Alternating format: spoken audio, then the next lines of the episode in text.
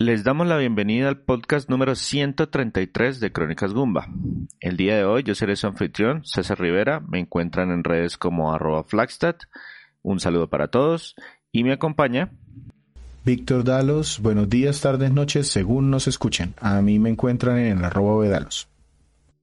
El día de hoy, ya Víctor un poquito más recuperado de, de, su, de su garganta. Sí, un poquito, sí.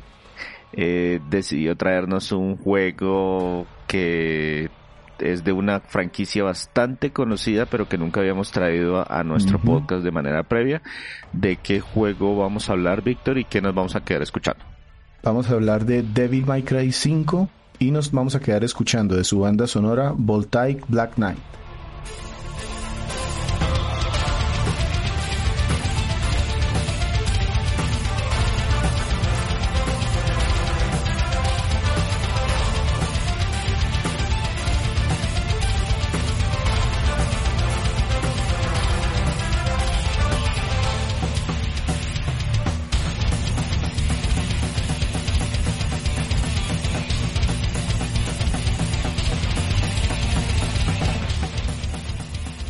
Les adelantaba, pues esta es la quinta entrega de una franquicia que empezó por allá por la época de la PlayStation 2 con un personaje bastante llamativo. Eh, ya habíamos mencionado previamente el juego solamente cuando hablamos de la, del desarrollo de Resident Evil 4. Y en Dragon's Dogma también. Y de Dragon's Dogma, sí. Eh, pero pues cuénteme, Víctor, este Devil May Cry 5, ¿de qué tipo de juego estamos hablando? ¿En qué plataformas está disponible? ¿Cuándo salió al mercado? Estamos hablando entonces de un juego de hack and slash, acción pura y dura, con mucho estilo, espadas.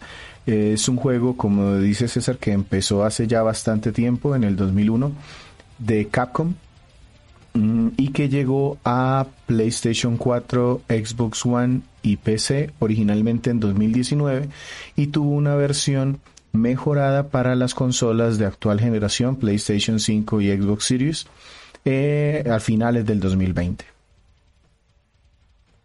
Listo, Víctor. De esto hay mucha tela por cortar precisamente porque no hemos hablado previamente de la franquicia. ¿Podríamos hablar de Capcom? Que no creo que... no, no creo porque, todavía no entra a la muertoteca de desarrolladores. Sí, no, y pues nos tiramos todo el podcast y mucho más. Eh, tampoco creo que valga... No sé si de pronto valga la pena hablar del estudio que creó el original o más bien hablamos del desarrollo de esta entrega. Voy a hablar un poquito de la serie en general, muy rápidamente, porque precisamente como dices, nos hemos tenemos en deuda hablarles de pronto de los primeros juegos. Yo tengo por lo menos una o dos reseñas pendientes por escribir al respecto porque he tenido la oportunidad de jugar algunos de sus juegos y se nos había quedado en el tintero. Entonces quiero hablarles un poquito de la serie, de dónde salió este Devil May Cry y cómo llegamos al 5. Como decía César, esto empezó por allá en el 2001 en la PlayStation 2. Esto es información general. Si ustedes se meten a foros, a revistas, van a encontrar mucho de, cómo surgió la idea de Devil May Cry. El creador de la serie como tal es Hideki Kamiya. Me recordarán por juegos como eh, Okami, Bayonetta, bueno, un montón de juegos de, de acción. Y múltiples fuentes en, ustedes encuentran que a Camilla le encargaron hacer realmente una secuela de Resident Evil. Iba a ser el Resident Evil 4. Y la idea era que querían que se orientara más a la acción, pero Camilla tenía la idea de introducir un personaje súper poderoso, producto de los experimentos de Umbrella, y poco a poco fue, cambiando cositas, la ambientación, los enemigos, las armas, y se salió tanto de la serie que Capcom le dijo, oiga, su idea está muy chévere, pero mejor no, entonces pues, hagamos otra serie de aquí, el Resident Evil se lo damos a alguien más, y así surgió Devil May Cry, un juego de acción en donde el protagonista podía cambiar de ataques de cuerpo a cuerpo a disparar con unas pistolas a distancia, con cámara relativamente dinámica, eh, si ustedes recuerdan, Resident Evil hasta el 3 tenía muchos escenarios fijos y su cámara estaba en un solo punto y cuando salía de ese escenario... Todo, era, todo eran fondos pre-renderizados, personajes poligonales para poder hacer personajes con una buena cantidad de polígonos y bastante detalle sin tener que sacrificar, oiga, es que tenemos que desarrollar todo el fondo en, en polígonos y eso pues consumía muchos recursos. Sí, entonces aquí digamos que ya estamos en PlayStation 2 buscando hacer la cámara un poquito más dinámica. Todavía sigue habiendo uno que otro ángulo fijo, pero digamos que ya muchísimo más eh, ágil. Un Devil Trigger, que es algo así como una transformación especial que va a tener también nuestro personaje. Eh, y después de tener como esa jugabilidad eh, dijeron, bueno, ya esto no fue un Resident Evil, ¿qué historia le ponemos? Entonces se idearon una historia del combate entre dos hermanos que terminan enfrentándose en la mitad de una guerra y una invasión de demonios al planeta, a, pues a, nuestra dimensión. Eh, al juego le fue muy bien, se hizo un hueco entre los juegos de acción casi inmediatamente y además vio el nacimiento de Dante como un héroe de acción y no como el típico héroe melancólico, sino en su lugar un tipo más relajado, más burlón, más flashing, como que le gustaba... incluso sobrador, el man es, oh, yo soy lo mejor de lo mejor, entonces háganse a un lado. Y no en vano, por eso el juego se llama Devil May Cry. Correcto. En el 2003 nos saltamos, seguimos en PlayStation 2, pero como le fue también el primer juego, se apresuraron a sacar una secuela y el objeto era hacer el juego más grande, por lo que agregaron dos campañas, escenarios más grandes, más enemigos, más secciones opcionales, más armas, más técnica, más velocidad pero pues más no siempre es mejor y el juego empezó a recibir un montón de críticas porque sí era más grande, pero el combate era más simple, los escenarios sí eran más grandes, pero eran pasillos extendidos, los movimientos adicionales eran solo como mejoras pues, muy leves de los movimientos que ya existían y estas dos historias independientes no era muy atractivo visitar la otra porque mm, digamos que se cerraba una, era muy largo y muy tedioso el juego, entonces no le fue muy bien. Incluso hay, hay muchas críticas de jefes que se derrotan poniéndose en una esquina del escenario y solo disparando, entonces tenía sus problemas de diseño y, y pues este juego este juego no fue dirigido por Camilla, este no, fue no fue que es que precisamente yo me puse a buscar bueno qué fue lo que pasó ahí y resulta que es que Camilla ya estaba saliendo de Capcom y le dejaron este proyecto a otro director interno de, Capcom. Y em, no, incluso este segundo director no lo nombran tampoco y dejó el juego por ahí tirado. Y le pidieron a Hideaki Itsuno eh, bueno, este señor tiene otros eh, temas importantes, después de pronto lo mencionamos, pero le pidieron que ayudara a cerrar el juego lo más rápido posible, porque ya estaban empezando a tener problemas con los recursos que habían asignado a él. Entonces él se enfocó en corregir errores y que el juego saliera. Afortunadamente las ventas del segundo juego fueron buenas porque el primer juego fue famoso y eso les permitió, sabiendo que habían tenido un problema en el desarrollo, volver a recoger, eh, digamos que capital para sacar el tercer juego. Ese ya estamos hablando del 2005, seguimos en PlayStation 2 y salió Devil May Cry 3 que es reconocido como uno de los mejores juegos de la serie y no solo eso, sino como uno de los mejores juegos de acción. Si ustedes van y miran esas listas, los mejores hack and slash de la historia, ahí está Devil May Cry 3. Aquí lo que hizo Itsuno fue que cogió todas las ideas del primer juego, el que dejó Camilla, retomó la historia desde ahí, ignoró un montón de tópicos del segundo juego y lo que hizo fue enfocarse en mejorar el combate y hacer que Dante se sintiera más poderoso, más sobrador. De este juego yo creo que les debemos de pronto alguna reseña escrita. Yo tuve oportunidad de, jugar este también, igual que el primero. Ese fue el que eh, yo probé, pero tenía un nivel de dificultad que se me hace que no estaba, no estaba pensado para un jugador, para que, oiga, empecemos por el 3, no, suerte. No, y eh, eso lo tuvieron que corregir en futuras versiones, ya compilaciones y versiones HD. Hicieron algunos ajustes para reducir un poquito la dificultad o para dar modos de juego un poquito más sencillos. También recuerdo que este juego tuvo una versión de Special Edition, que era la que permitía manejar al hermano de Dante, a Virgil.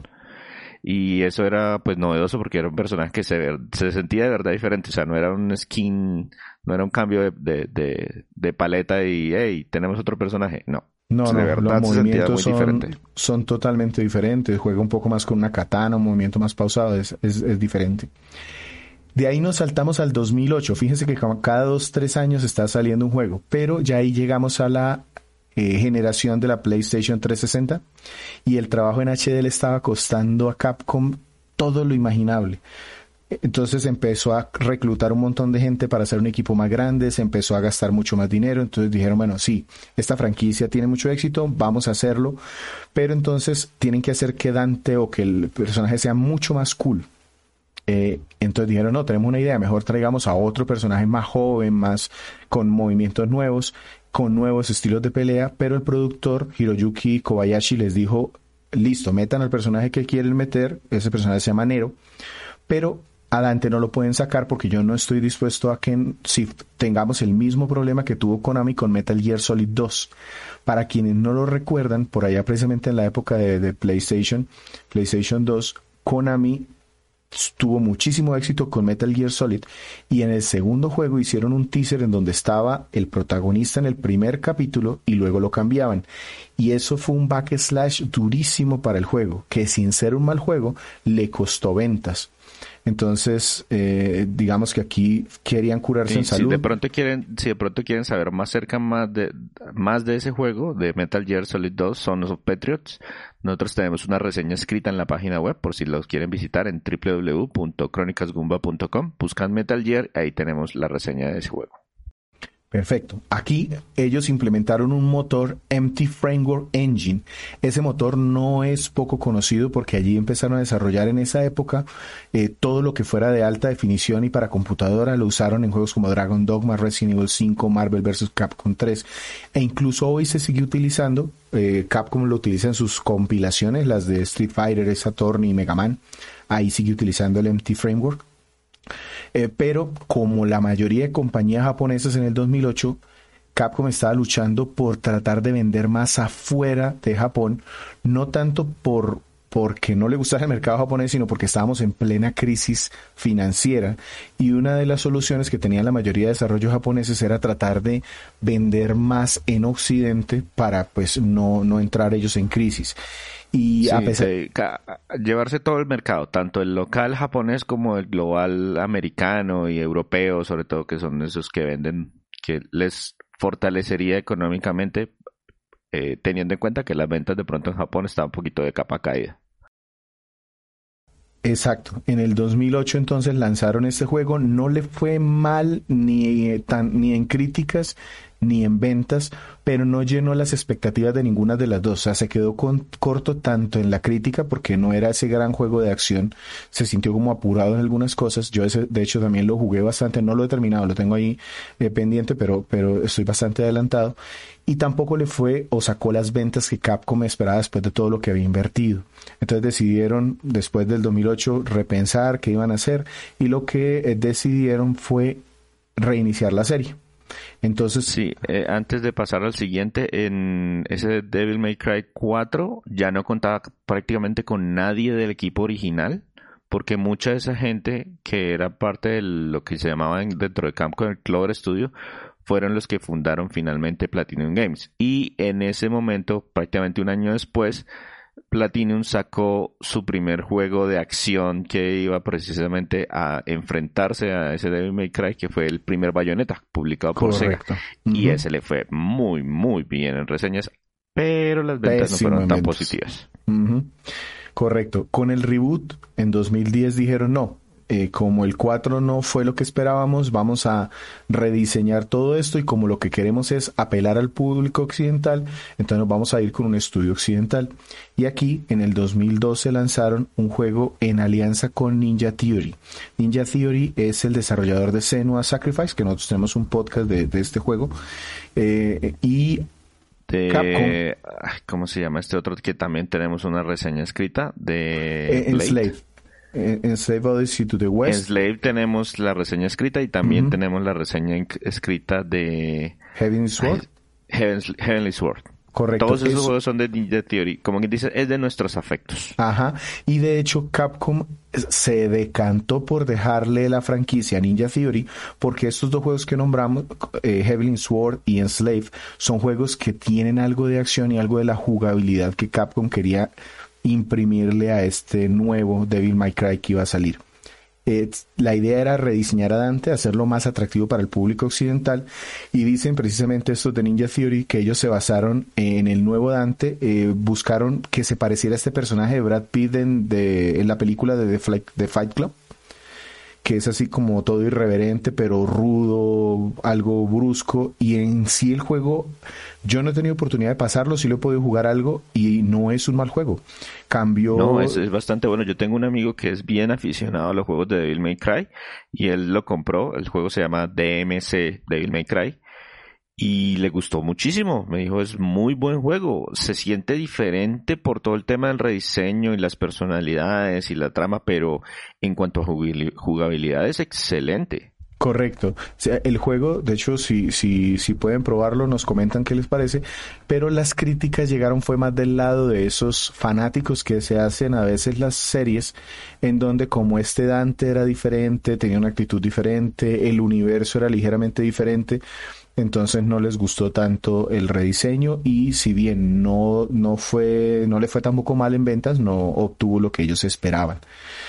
Al final este juego en el 2012, después de que salió, no, no hizo mucho ruido, quedó algo en silencio, hasta que en el 2019 lanzaron este Devil May Cry 5. De hecho, lo anunciaron en el 2015 y lo anunciaron como no, no con mucho ruido, pero sí diciendo que Itsuno, el que estuvo a cargo de la tercera entrega, iba a ser el director de este juego, de nuevo organizando un equipo interno de Capcom para desarrollarlo.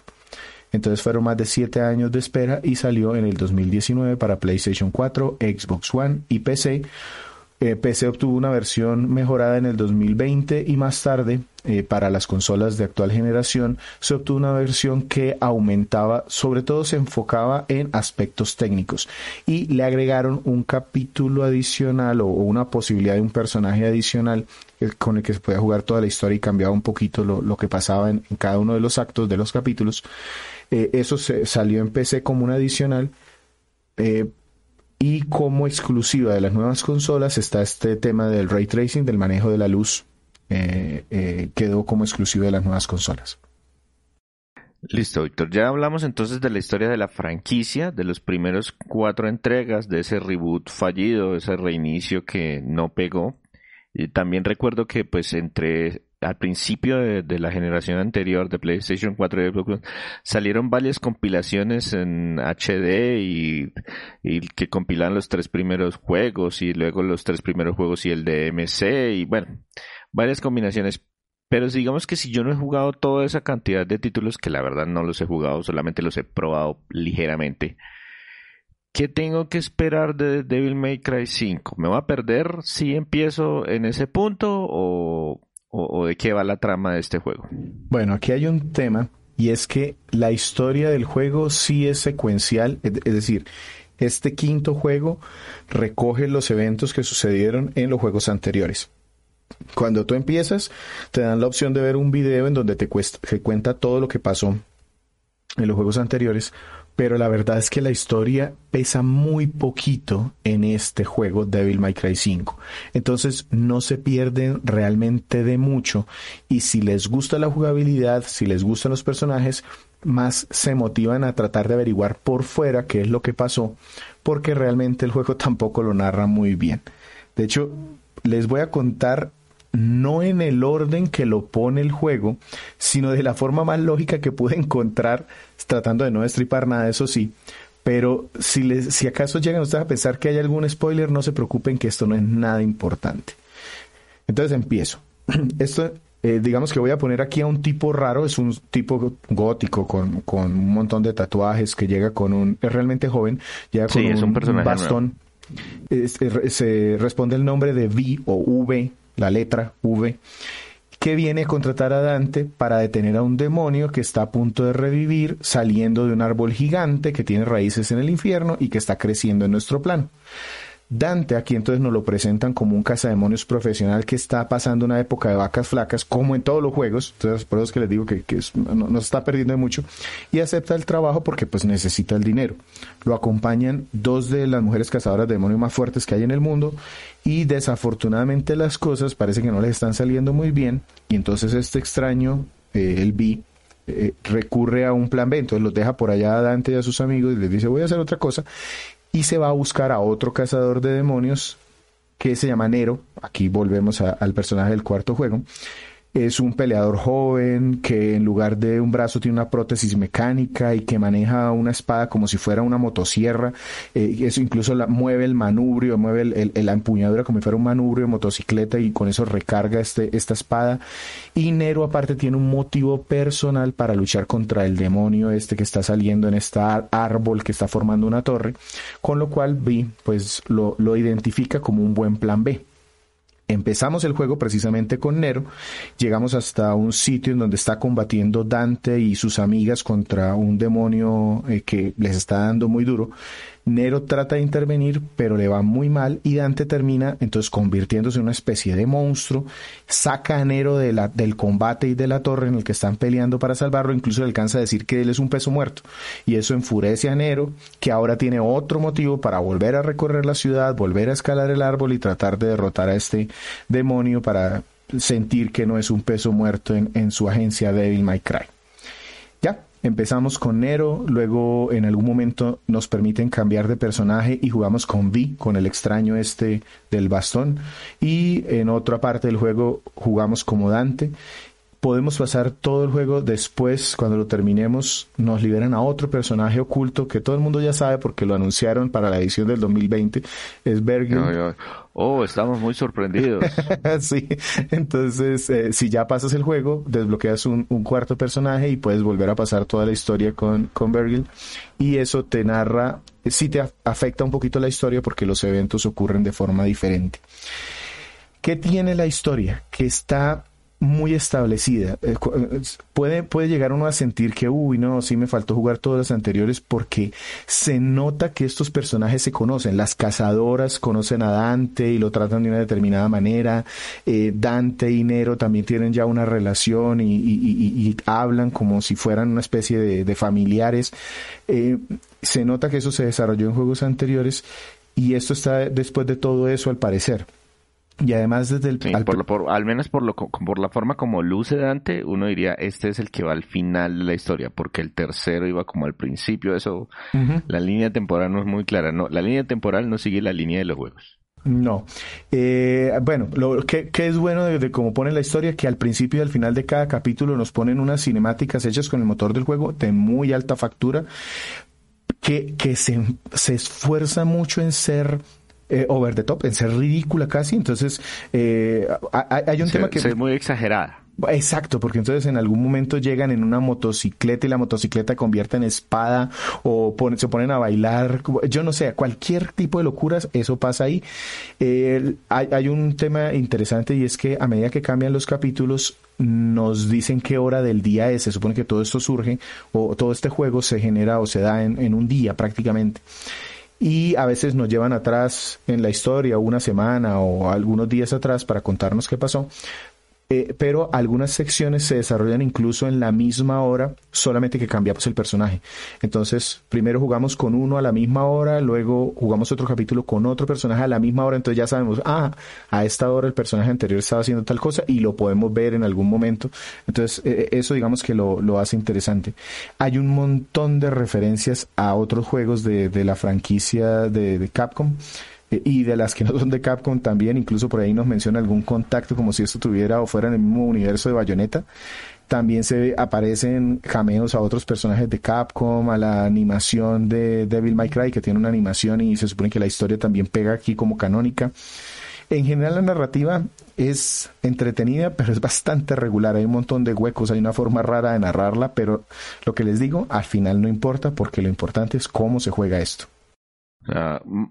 Se me hace que es uno de esos juegos que eh, de vieja data, o sea, tiene ese, ese, ese aspecto de, nostálgico, por así decirlo, en el que, oiga, tenemos una historia, pero es una excusa para que usted vaya y le reparta sablazos a todo el mundo. Correcto, y es una forma de hacer ver cool a nuestros personajes. Listo. Entonces, ya que todos nuestros personajes se ven muy cool, la siguiente pregunta sería, ¿y ¿Cómo van los hablazos y los, y los disparos? Eh, ¿Conserva mecánicas de juego anteriores? ¿Evoluciona la fórmula? ¿Cómo controlamos a estos personajes? Sin duda que es una evolución, es un hack and slash moderno, en donde tenemos, hay muchos combates, entonces hay muchas arenas cerradas y allí nos ponen a pelear contra cinco o seis enemigos o de pronto nos llegan un par de gigantes enormes y tenemos que ver cómo saltamos en el aire y nos desplazamos y hacemos teletransportaciones, eh, peleamos con eh, armas a distancia o peleamos con, con sables. El juego en sí es muy lineal, empezamos normalmente explorando un área buscando, nos encontramos normalmente gemas de sangre que sirven como moneda en este tipo de juegos Ya les digo ahora para, para qué se usa esa moneda. Hay otras gemas que sirven para recuperar vida, otras incluso sirven para mejorar las estadísticas como la barra de salud de nuestro personaje o una barra que es la que activa el Devil Trigger, que ahora les, menciono un poquito de eso, que es como un especial que tiene cada personaje y es diferente en cada caso. Eh, después de que exploramos un rato, nos encierran en un área y ahí es donde se genera la arena en donde vamos a pelear y dependiendo del personaje, aquí voy a entrar a hablar de cada uno de ellos porque son bastante diferentes y eso es algo que hace muy entretenido este juego. Tenemos tres principales, como les decía. Nero es con el que empezamos, es el más balanceado, maneja una espada que parece una motosierra que les dije que se potencia como, como si fuera una moto y se, y se carga, entonces si yo tengo el tiempo de cargarla, la espada es más efectiva, también maneja pistolas, una pistola que, que puede controlar a los enemigos a distancia y tiene una mano prostática, como les decía, una mano mecánica que le sirve para dar golpes especiales eh, y se puede cambiar. Entonces hay una que genera una explosión eléctrica, otra que se dispara y persigue a los enemigos como si fuera un cohete. Eh, también tengo una especie de hookshot, entonces yo puedo acercarme a un enemigo o traerlo más pequeño. Esa era la función, esa era la función inicial de, de la mano de, de, Nero en el, en el DMK4, que uno lo utilizaba para acercar a los enemigos o uno acercarse a los enemigos. Y esto activa un montón de tácticas porque dependiendo de cómo te guste pelear, entonces yo por ejemplo en algún momento decidí utilizar mucho la, eléctrica porque hacía un campo eh, o a veces decidí utilizar otra que, que tenía unas opciones de ralentizar a los enemigos en un área, entonces cosas así. Eh, tiene, tiene mucho juego. Eh, y aparte tiene una opción, estas manos se dañan, entonces como que tienen un tema de, que si las utilizo mal o, las golpean, se, estropean, entonces yo puedo llevar varias y, y, Nero las va intercambiando a medida que se van destruyendo o las puede romper a voluntad para, por ejemplo, liberarse, si lo tienen agarrado por algún motivo, yo puedo hacer estallar la mano y eso hace que me suelte el enemigo. Todas estas manos se, le pueden comprar a una vendedora, slash herrera, slash amiga, socia de enero, que lo va a Slash ingeniera, slash mecánica, slash... Yo me acuerdo de ella por el tráiler de, de, de anuncio del juego. Ella se llama Nico y nos va persiguiendo por todo el juego en una camioneta. Es súper gracioso porque llega en un teléfono público y resulta que Nero marca el teléfono público y la camioneta cae del techo o sencillamente se desliza por, por una de las hojas del árbol este. Pero ahí llega la camioneta y ahí es como nuestro punto de descanso para comprarle cosas, para mejorar al personaje. Entonces a ella le podemos comprar con esa moneda, esas monedas de sangre, le podemos comprar habilidades como el doble salto, mejorar el hookshot eh, o efectos adicionales para las manos mecánicas, nuevos combos, mejorar la vida, cosas así. Eh, incluso podemos comprar ítems para que se nos revivan en, mitad del combate, ese tipo de cosas. Eh, ah, les hablé de la espada de enero, esta que parece motosierra y con manubrio de motocicleta. Entonces uno juega también mucho a que si el enemigo me da algo de tiempo, yo recargo la espada y inicio los combos y estos combos entonces son más efectivos, son más vistosos, tienen más potencia. Entonces realmente enero es como el intermedio, pero tiene muchas opciones. Antes de pasar al siguiente, antes de pasar al siguiente, eh, este juego sigue sigue con el tema de la calificación del combo, ¿cierto? De que yo empiezo a hacer eh, yo empiezo a hacer el combo y a medida que agrego golpes y voy cambiando el, el, fragmento del combo, me van dando mejor calificación, mejor calificación, mejor calificación hasta que puedo alcanzar la S. La S o doble S o triple S este juego te premia no porque el combo sea más largo, porque tú puedes idearte algún combo que traba al enemigo, pero te dan más puntos si logras hacer que el combo sea más vistoso. E, eso sí, le califican a uno es el estilo más que la longitud. Eso, esto se me adelanta un poquito de lo que quería decir, pero, pero ya que, que lo mencionó César, aprovecho para decirlo. Aparte, el mismo juego se encarga de irte diciendo si lo estás haciendo bien, no solo porque se ve el combo más vistoso, gráficamente te, te, ponen cosas, chispas y luces para que se vea más vistoso, sino porque la música también funciona diferente cuando tú estás haciendo un buen combo o el mismo marcador va vibrando en un lado de la pantalla y hay una especie de narrador que te va diciendo, así como en los juegos de pelea, ultra combo, super combo, stylish combo, te va como diciendo que lo estás haciendo bien. Entonces, e, este juego hace que la jugabilidad basada en ese combate se sienta muy recompensada. Listo. Entonces, ¿algo más de enero o nos pasamos al siguiente pupilo? El, siguiente es bastante diferente. Es Vi, el personaje este que les digo que se ve como frágil. Es el que más me llama la atención de, los, de, los, de los diseños que mostraron. Y es bastante entretenido y es bastante diferente. Eh, cuando digo que es el más raro es porque es una especie de invocador. En realidad él tiene tres mascotas guardianes y eh, una es un pájaro que lanza rayos, entonces con un botón se controla que se, se lanzan los disparos, los rayos de este, de este ave del grifo. Tiene una pantera que es la que ataca cuerpo a cuerpo y esta pantera pues es realmente como otra criatura, le salen tentáculos o se convierte en sierra eh, y sirve como montura para Vi en algunos momentos. Eh, Vi tiene una barra que se puede ir mejorando y cuando se llena, él puede eh, invocar a su tercera mascota que es un golem. Es un golem gigante eh, y el ave y la pantera reaccionan a un botón que presionamos nosotros para que ellos ataquen, pero la ubicación es la que ellos tienen. Entonces yo puedo tratar de que ataquen a alguien si, si pongo a vía que quede cerca de ellos y ellos vienen a tratar de protegerlo, o si no, ellos sencillamente van atacando según yo presione a los enemigos que tengan más cercano. El golem se mueve a voluntad propia a menos de que compremos una habilidad para que Vi se monte en el golem y ya ahí sí ya lo controlamos un poco. El tema es que estas mascotas no, no matan a los enemigos, sino que los dejan atontados al final, o sea, les bajan toda la salud, pero no se mueren. El remate lo tiene que dar Vi, es como si fuera un exorcismo, entonces él con su eh, bastón va y les da el golpe final y dice algunas palabras y se desaparecen los bichos y eso va, digamos que haciendo un juego en donde las criaturas van golpeando a los tipos y cuando ya están detenidos, entonces yo puedo acercarme con vivo o tratar de teletransportarme, darles el último golpe y luego si el, ave tiene por allá otro tontado, entonces Vi se teletransporta allá y mata a dos y así se van mejorando los combos. También es muy entretenido. Eh, Vi también le puede comprar mejoras a Nico o las puede conseguir unas estatuas en la mitad de los niveles que hay por ahí, que eso es lo clásico del juego, las estatuas. Eh, uno puede mejorar la vida de Vi, la barra de especiales para que el golem permanezca más tiempo cuando lo convocamos. Las mascotas aparte tienen vida independiente a la de Vi, entonces hay que ser cuidadoso no dejarlos por ahí expuestos porque si no pues los deshabilita y nos quedamos sin ataques. Entonces es eh, con este fue el que mejor me fue, fue el que sentí como más fácil de controlar en mi, en mi forma de combate, pero no es que sea mejor o peor, sencillamente es diferente. A mí también, a mí, a mí personalmente es el que más me llama la atención precisamente porque ese estilo es como diferente y me recuerda la forma en la que yo juego cosas como, no sé, juegos de rol. Y yo usualmente me voy como un personaje de soporte. Exacto, yo me voy como un personaje de soporte que normalmente está desde las sombras ayudando, empujando, no sé qué y no sé cuál, y, los demás hacen como el, trabajo ya de fronteros. Algo así funciona esto aquí. Exacto. Entonces, por eso sí, desde, desde que vi la forma como se jugaba en algún demo, me llamó muchísimo la atención ese personaje. Listo, y voy a cerrar con el último eh, de los que voy a, a describir, que es Dante, es el original.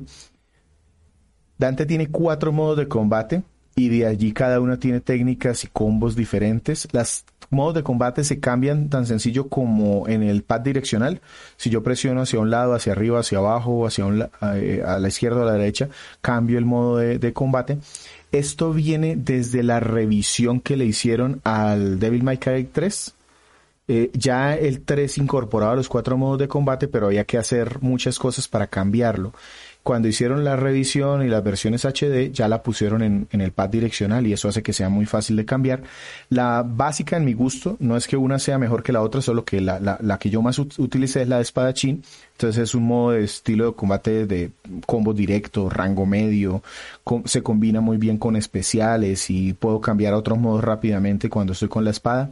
Tiene un modo enfocado en las pistolas que pueden ser pistolas, porque uno dice pistolas, pero también puede tener escopeta, puede tener hasta un lanzamisiles. Son armas de fuego más que pistolas. Eh, y con eso entonces, si uno activa el modo de, pistolero, entonces tiene diferentes suertes de disparos combinados con golpes cuerpo a cuerpo, o puede disparar a varios enemigos al tiempo, o puede hacer disparos concentrados contra un enemigo. Tiene un modo de peleador cuerpo a cuerpo, Guardian, el guardián, y aquí es como este tipo se convierte en Ryu o en Bruce Lee Y, entonces ya pelea es con golpes, eh, tonfas, con patadas, hace hasta un adoken, un chorriuken, o sea, golpes de, de juegos de pelea. Es muy rápido hace unos combos muy visibles y está como muy enfocado a algún tipo, algunos tipos de enemigos.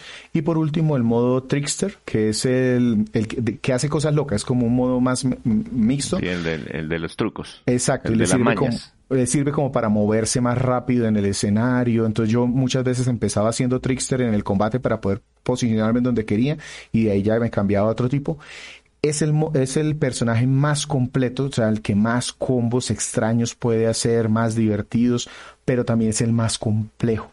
Eso sí es muy satisfactorio. Cuando se logra entender bien este tema del cambio de armas y el cambio de modos de juego, eh, es, es, supremamente divertido. Se me olvidó de pronto mencionar el, el, Dante tiene una barra especial, el Devil Trigger, que cuando se llena y uno la activa, Dante se convierte en un demonio y eh, básicamente lo que hace es todo lo, lo lleva al máximo, es, es muy fuerte, muy rápido, tiene combos especiales, combos de área, cosas así, pero es durante un tiempo eh, determinado. Y así como es de completo y así como es de complejo, es supremamente demandante porque hay que comprarle las mejoras a todo. Entonces, diferentes tipos de armas hay que pagar para tener las mejoras.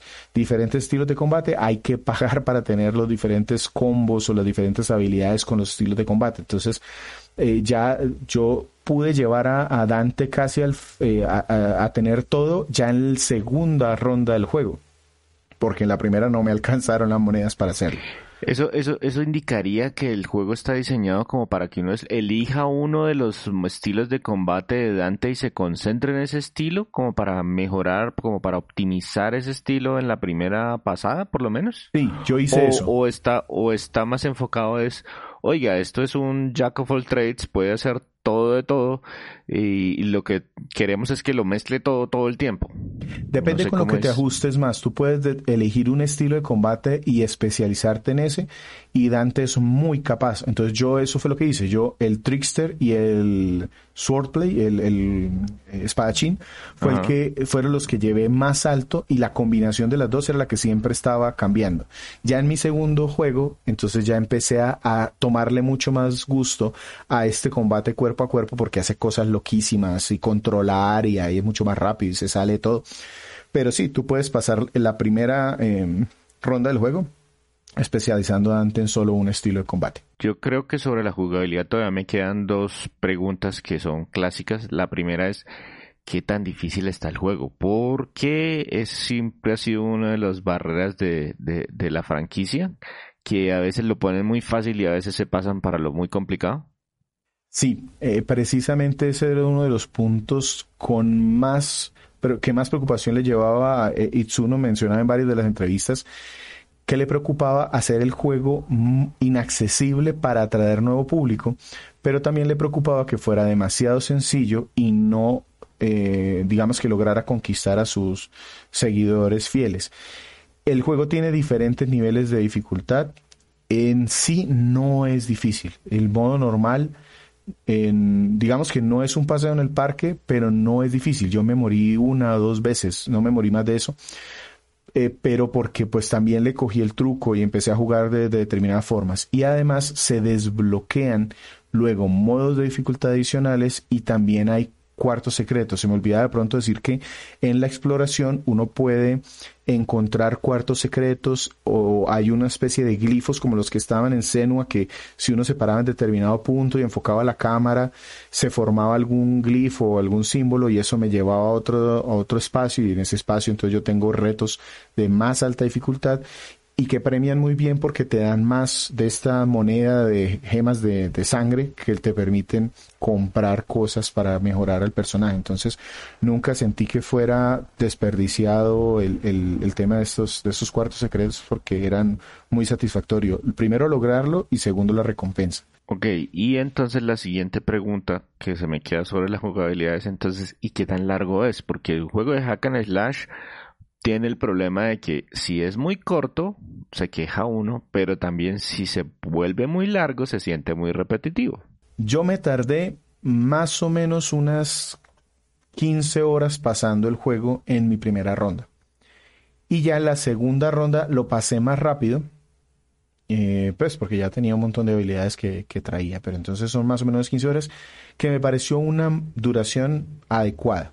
No me pareció muy corto, no me pareció tampoco que se alargara innecesariamente. Y, y cuando decimos esa segunda ronda, ¿es que tienen Game Plus? O sea, puedo cargar con todo lo que había comprado previamente o algo por el estilo. Ajá, entonces si quieres volver a jugar con otro personaje, con yo por ejemplo empecé aquí con Dante para tratar de eh, optimizar, de maximizar todas las, las, habilidades, lo puedes hacer. O la otra opción es que puedes jugar con el personaje que desbloqueas, que no vamos a decir que es Virgil, y te cambian las escenas entre capítulos, entonces te cuentan cosas diferentes. Entonces eh, yo decidí pasarlo con Virgil después para, para ver qué pasaba en, en, la historia. No cambia mucho por lo que les digo la historia, no es que sea muy importante, pero la forma de pelear de Virgil sí es como un punto intermedio entre Nero y Dante, entonces eh, es satisfactorio también utilizarlo. Listo, Víctor. Entonces pasemos ya a los aspectos eh, técnicos. El Devil May Cry siempre ha tratado de exprimir en la medida de lo posible la consola y pues el motor gráfico que nos mencionaban previamente, el Empty Frame, pues ya, es casi que obsoleto para, para la compañía. Entonces, ¿cómo hicieron para eh, la carga visual de este Devil May Cry 5? Ok, entonces, recuerden que es un juego del 2019, entonces ya este se encontró con una PlayStation 4 y Xbox One ya maduras y con un Capcom que ya estaba familiarizado con su nuevo motor que es el RE Engine, el de Resident Evil, con ese logra efectos muy vistosos. Las imágenes de las escenas eh, entre, entre capítulos son con el mismo motor, están muy bien logradas y tienen como su propio sello. ¿no? Yo no sé cómo describirlo, yo siempre lo veo como un poquito como plasticoso, pero, pero no es desagradable. Es, tiende a ser realista, pero, pero tiene como algunas texturas un poquito más brillantes. La ambientación en general es como de una ciudad en ruinas, entonces se supone que hay un árbol demoníaco creciendo, entonces se ven raíces palpitantes, medio asqueroso, orgánico, o sea, se nota bien. Y la arquitectura es victoriana, entonces hay parques pequeñitos, rodeados de torres altas, gárgolas, ventanales de estos verticales largos. y a medida que uno va avanzando por la historia va cambiando un poco el escenario porque se supone que este árbol demoníaco se va integrando más con la realidad y eso se nota está sin duda inspirado en, Inglaterra, sobre todo en Londres, y em, pues Capcom, los artistas junto a Itsuno viajaron a, la ciudad, escanearon eh, muchas piezas de arquitectura, calles, estatuas, eh, las, las escanearon y luego las introdujeron al juego. En cuanto al diseño, aquí tomo unos apartes del libro de arte original que, que pues no, no lo, tengo una, una versión digital, pero creo que la voy a buscar en físico porque me pareció interesante. Eh, y hay, hay, una entrevista allí que, que le hacen a, que comentan que cuando salió el juego, el personaje este de Vi, la gente dice que se parece mucho a Adam Driver, al, al actor que interpreta a Kylo Ren en Star Wars. Sí, sí, tiene su aire. Le tocó salir a Itsuno a decir que no, no, no, venga, no, eso no, yo no quiero una demanda por eso. Estos son los bocetos. Este fue el, el actor que nosotros escaneamos para que hiciera de, de, de este personaje de Vi y se rasca la cabeza porque decía, hombre, qué coincidencia que se parecen un montón y la película y el juego salieron más o menos al, al mismo tiempo. Sí, sí eso es otra cosa que están haciendo, esa es otra cosa que están haciendo actualmente la gente de Capcom, ¿no? Buscan modelos eh, o actores eh, no muy conocidos normalmente de descendencia europea y los utilizan como base para los modelos de sus juegos. Entonces yo recuerdo que Jill Valentine en Resident Evil 3 y Claire Redfield y Leon son personas reales, o sea, uno puede buscar los actores Obviamente lo que hacen es escanearlos, usarlos como base y, con, y luego pues le hacen captura de movimiento para, para todo el tema de las, de la, del, movimiento facial, pero pues ellos retocan los, los, las animaciones pues para que tengan más sentido, porque es que si lo hacen ultra realista, a veces no pegan también. Claro, claro, eso es lo que yo digo del RE Engine, que es realista, se nota que tiene esa base realista, pero hay algunas cosas que están un poquito exageradas para que pues se sienta mejor en un ambiente de, videojuegos. Eh, aparte del tema gráfico, yo puedo desbloquear un montón de atuendos para los personajes y esas se ven en las escenas de, eh, durante el juego y durante las escenas de, narración de la historia. Hay un montón de easter eggs, como les decía, eh, que incluso modifican los movimientos de los personajes. Entonces, por ejemplo, Dante tiene por ahí un arma que lo hace pelear como si fuera Ryu.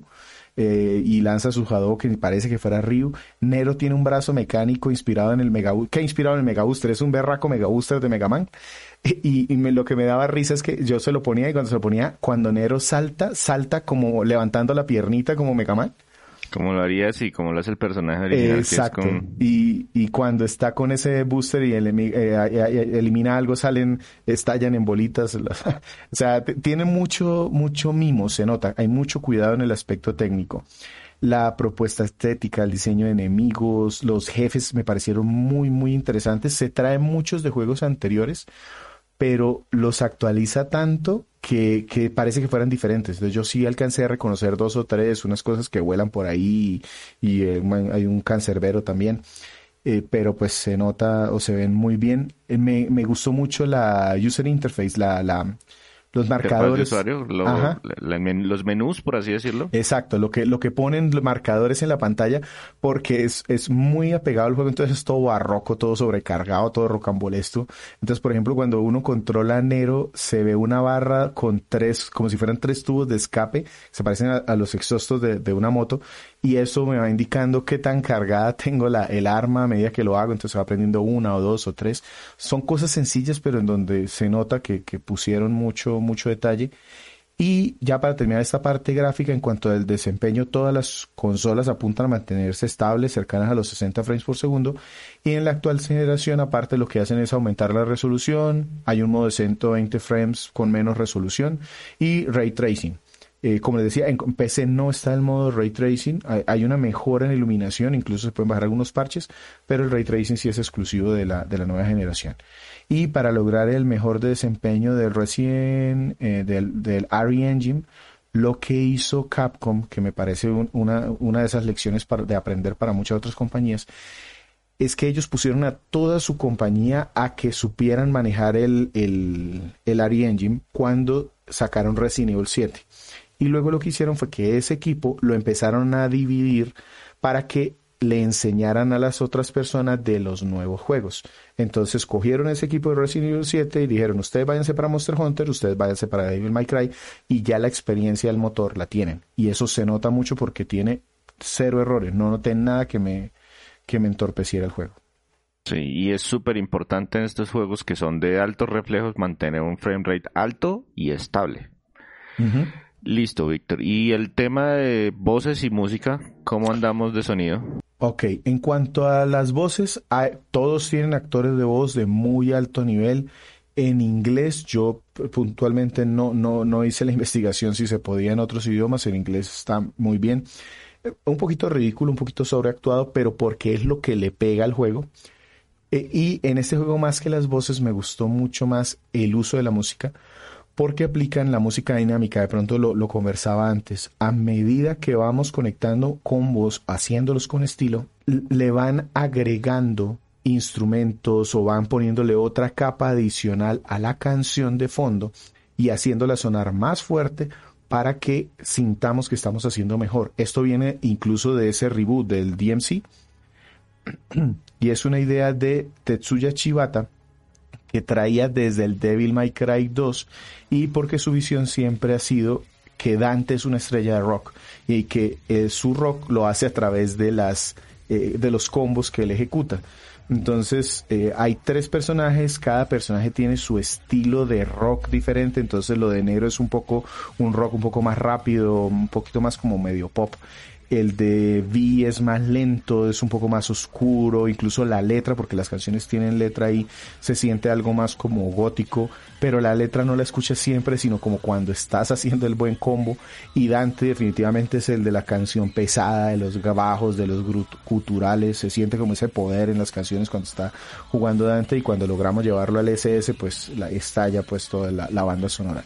Realmente eso eh, para, para el juego pega muy bien y como estilo musical pues también está bien bien interesante. Estoy sobre ese dato en cuanto a las voces, el juego cuenta con voces en inglés y en japonés, pero la verdad yo no sabría decir, oiga, es que este es el definitivamente el idioma original del juego porque pues sí fue desarrollado en Japón, pero temáticamente es muy, muy, muy americano. y por lo menos yo lo jugué en inglés y la sincronización de labios está muy bien en inglés. Sí, no, yo creería que incluso en, cierta en cierta medida los las voces originales son las de las, las voces en, en inglés. Listo, Víctor. Entonces, de esta banda sonora, ¿qué nos vamos a quedar escuchando antes de cerrar este podcast? La canción emblemática de, de no solo de este juego, sino ya de la serie, se llama Devil Trigger.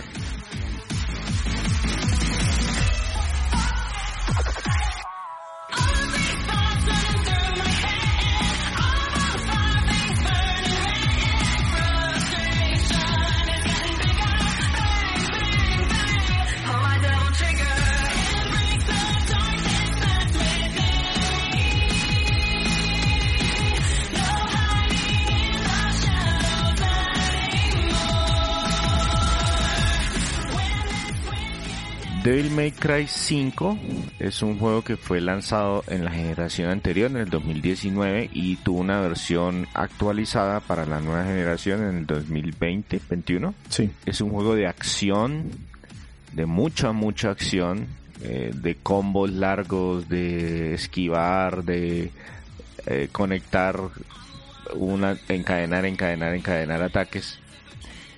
Víctor, cuénteme de lo que jugó y qué le pareció que es lo bueno de, este Devil May Cry 5. Tengo cinco puntos, los voy a tratar de nombrar rápido. El primero, como dice César, es un gran juego de acción. Se siente natural hacer combos, controlar a tres personajes, cada uno a su ritmo, cada uno con sus movimientos, le agregó al juego Vi es sencillo de controlar, pero se siente frágil, se siente como controlando un escuadrón. Dante es el más complejo, pero también es el más satisfactorio cuando lo sabe manejar. Y, Dan y, Nero es ese que está ahí como en la mitad. Y por eso te ponen a empezar con él. Muy, muy bien diseñado. Aparte es muy rejugable, porque aparte de tener las diferentes rutas, en algún punto en el juego tú puedes elegir jugar con uno o con otro. Las habilidades que ganas al pasarlo se conservan, entonces puedes derrotar a los jefes que antes no podías derrotar si lo, si haces ese segundo juego. Y no solo es por rejugarlo, sino que tiene más cosas. Entonces hay un modo boss rush, hay cuartos secretos, está el tema de las calificaciones que te ponen ahí, se comparten online. Es hay como esas cositas extras que le agregan. Correcto. Eh, aparte del personaje desbloqueable que tiene, que vale la pena volverlo a jugar. El tercer punto, el cuidado técnico en el control, incluyendo los tres personajes con sus diferentes bases, agregarle a Vergil eh, las versiones de PlayStation 5 y Xbox Series. Este es uno de esos juegos que todo el mundo dice, no, pero si ya tengo PlayStation 4, ¿para qué PlayStation 5? Sí se nota la diferencia. Yo, yo pude ver este en el Series y sí el, el, tema del ray tracing le aporta algo porque como el juego es tan vistoso y se basa en eso, entonces sí le, sí le aporta el tema gráfico. Tiene un modo turbo, tiene compatibilidad con los 120 frames por segundo, o sea, realmente ese aspecto está muy bien cuidado, sin decir que las versiones de Play 4, Xbox One no se vean bien, se ven muy bien. Yo jugué a 120. Sí, de hecho, esas, esas fueron las, las iniciales, entonces esas las lanzaron con mucho cariño pensando en que era lo mejor que tenían disponible en ese momento y las otras versiones pues son simplemente versiones mejoradas. Correcto, o sea, mejoraron el juego sin hacer que los originales perdieran. El cuarto punto es el ajuste en la dificultad. Si desde el principio sabes que eres bueno para este juego, vete con los niveles más altos y va a haber algo de reto. Y si no, el juego tampoco te, te penaliza eh, por, porque lo juegues en un nivel más bajo, se sienten igual entretenidos. Y por último... No, no, hay el problema de que si usted se lo termina muy fácil, le dice, jaja, vuélvelo a terminar. Y no le muestra el final, no, no, aquí no pasa eso. Eh, y por último, algo que no nombré mucho en la reseña anterior, pero es un personaje secundario. La mayoría de personajes no se desarrollan en el juego por lo que les digo. Se nota que ya son familia, que ya se conocen, entonces no se desarrollan. son Vienen, del, vienen de la temporada anterior. Exacto. Aquí Nico es la nueva personaje y como personaje de secundario es muy fácil encariñarse con ella. Se nota que le pusieron mucho esfuerzo a hacer que sea un personaje de esos entrañables que sin dejar de estar en el ambiente aquí de demonios, de cosas locas, eh, ella se nota que es como una compinche de, de Nero y está ahí para apoyarlo y, y aparte se emociona cuando conoce a Dante y le dice, ay, es que mire, es que mi familia, y, y, es una nerd de, de, hacer cosas, entonces eh, todo el mundo se está cayendo y ella ve por ahí un pedazo de demonio y dice, uy, yo puedo hacer algo interesante con eso. O sea, es fácil encariñarse con ella. Eh, y eso a una historia que carece a veces de sentido, le da como un hilo conductor, como algo que la, lo le aterriza. Da corazón. Exactamente. Ahí está. Listo, Víctor. ¿Y tenemos algo, algo malo o pasamos directamente a esas cositas molestas? No tengo una cosa mala como tal, pero sí tengo dos cositas que pueden llegar a molestar a alguien.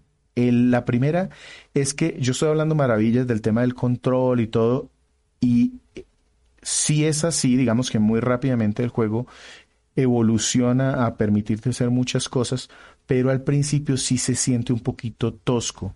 Eh, ya va mejorando a medida que ganas habilidades. Afortunadamente eso sucede muy rápido, pero sí se nota que comenzaron con un diseño de un personaje que podía hacer cosas y le fueron como quitando cositas para que al principio tengamos a un Nero que no puede hacer tanto. Entonces se siente un poquitico mm, como, como tosco, como, como limitado. Sí, limitado pero... como la palabra. Pero pues ya, ya va, va mejorando. Y mejorar rápidamente, que es lo importante. Eso, eso pasa rápido. Y el segundo es, si yo bien les digo que el tema de la dificultad no, no lo penaliza, sí se puede llegar a sentir un poquito baja.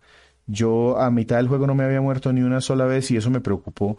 Afortunadamente, pues después fue mejorando un poquito más y pude yo hacer algunos cambios y, y ya me divertí más. Eh, no, no es totalmente malo, pero sí al principio se puede llegar a sentir que es como un poquitico fácil entiendo yo que también es para lo mismo, como para permitirle a la gente que se enganche con el juego y ya luego sí te empiezan a poner los retos más difíciles. Uy, sí, porque había unos, yo me acuerdo que en la tercera entrega eso empezaba en... No, em, te empezaban dando en la mula, o sea, los, los dos, tres primeros jefes te, te, daban en la mula. Yo recuerdo la primera vez que me enfrenté a Cancerbero, fue pucha, lo tuve que repetir como unas 30 veces. Sin, sin que uno sea novato en, en, en este tema de los videojuegos, ¿no? O sea, o sea sí, lo jugamos hace, no sé, 10 años, pero hace 10 años pues no, no veníamos con un año de experiencia, ya veníamos por lo menos con 15 años de experiencia, por lo menos. Ajá, así es. Listo, Víctor. Entonces, ¿qué diría usted? ¿A quién le recomienda este juego y qué calificación le damos? Yo, al principio decía, no, este va a ser un juego difícil de recomendar para nada, es un juego facilísimo de recomendar precisamente por ese tema de la dificultad. Y como está en, en PlayStation 4, en muchas consolas. En muchos, sí, en muchos eh, dispositivos. entonces, digamos que es muy fácil de recomendar. Si tienen un poquito de, curiosidad por un juego de acción, por un buen juego de acción, esta es una excelente opción. Yo lo pongo como un comprable. Eh, porque pues entiendo que no a todo el mundo le gusta este tema de hacer muchos combos y esto es un comprable, no, no, no, no es de pronto el, el imprescindible, pero sí es muy recomendable. Sí, de pronto es imprescindible para los que han jugado los anteriores de la franquicia. Ah, sí, eso sí, sin duda. Que ya, que seguro ya lo compraron. Sí, que ya eh, eh, ustedes que nos están escuchando y ya lo compraron, pues felicitaciones porque consiguieron muy buen juego. Sí, Listo, Víctor. Entonces, con este comprable y esa amplia recomendación, pasamos a despedirnos. Nos pueden encontrar en todas las redes eh, sociales como Crónicas Gumba, una sola palabra. Nos encuentran en Facebook, nos encuentran en Instagram, nos encuentran en Twitter. En todos estamos muy pendientes de sus comentarios. Nos encanta que nos ayuden con un con cualquier tipo de reacción. nos pueden dar un retweet, nos pueden dar un like, eh, un corazoncito en Instagram. En todas bienvenidos. Muchísimas gracias por a, todos los que nos apoyan de esa manera. Eso nos ayuda a que más gente nos conozca y a crecer. El día de hoy Víctor nos presentó Devil May Cry 5. Eh, ya un poquito más recuperado de la garganta, pero todavía lo escucho. Sí, sí, todavía estoy haciendo algunos esfuerzos, pero aquí estamos. Listo, Víctor. Entonces, eh, de mi parte, eh, un saludo para todos. Los invitamos a que nos escuchen en la próxima edición. Y Víctor. De mi parte, muchas gracias por escucharnos el día que ha sido hoy.